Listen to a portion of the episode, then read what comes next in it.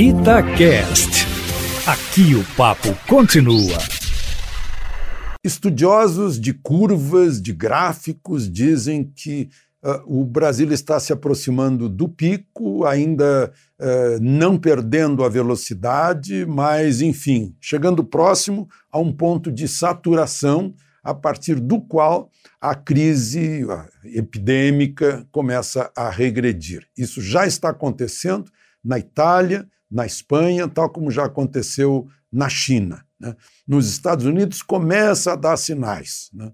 principalmente em Nova York. São, são boas notícias. Agora a gente tem que tomar cuidado para não soltar tudo e vir uma segunda onda. O governador de Santa Catarina já está soltando mais um pouco, ele já havia liberado algumas atividades. O governador de Brasília está reabrindo os bancos, tomando os devidos cuidados de distanciamento entre as pessoas e de proteção às pessoas que estiverem lá dentro. O governador do Rio de Janeiro está liberando total em 30 municípios que não tiveram um único caso, e é bom a gente lembrar que apenas 10% dos municípios brasileiros tiveram casos de coronavírus, o que deixa 5 mil municípios esperando uma retomada de atividade, uma vez que não há motivos para tanto. Né? Agora, não se pode descuidar daqueles mais eh, debilitados. Né? Pessoa que já tenha alguma doença, com mais idade e que seja mais, enfim, mais vulnerável. Né? Tomar cuidado com os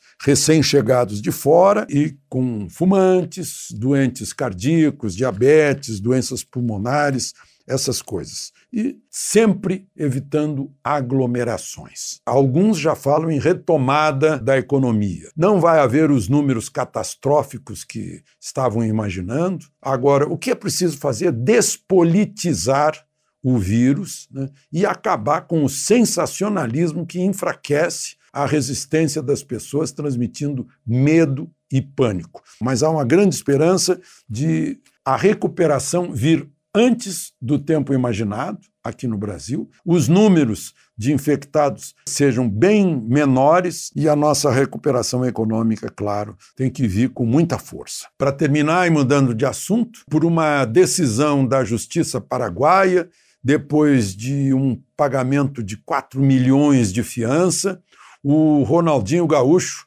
vai fazer companhia para nós. Vai ficar também em prisão domiciliar. De Brasília, Alexandre Garcia.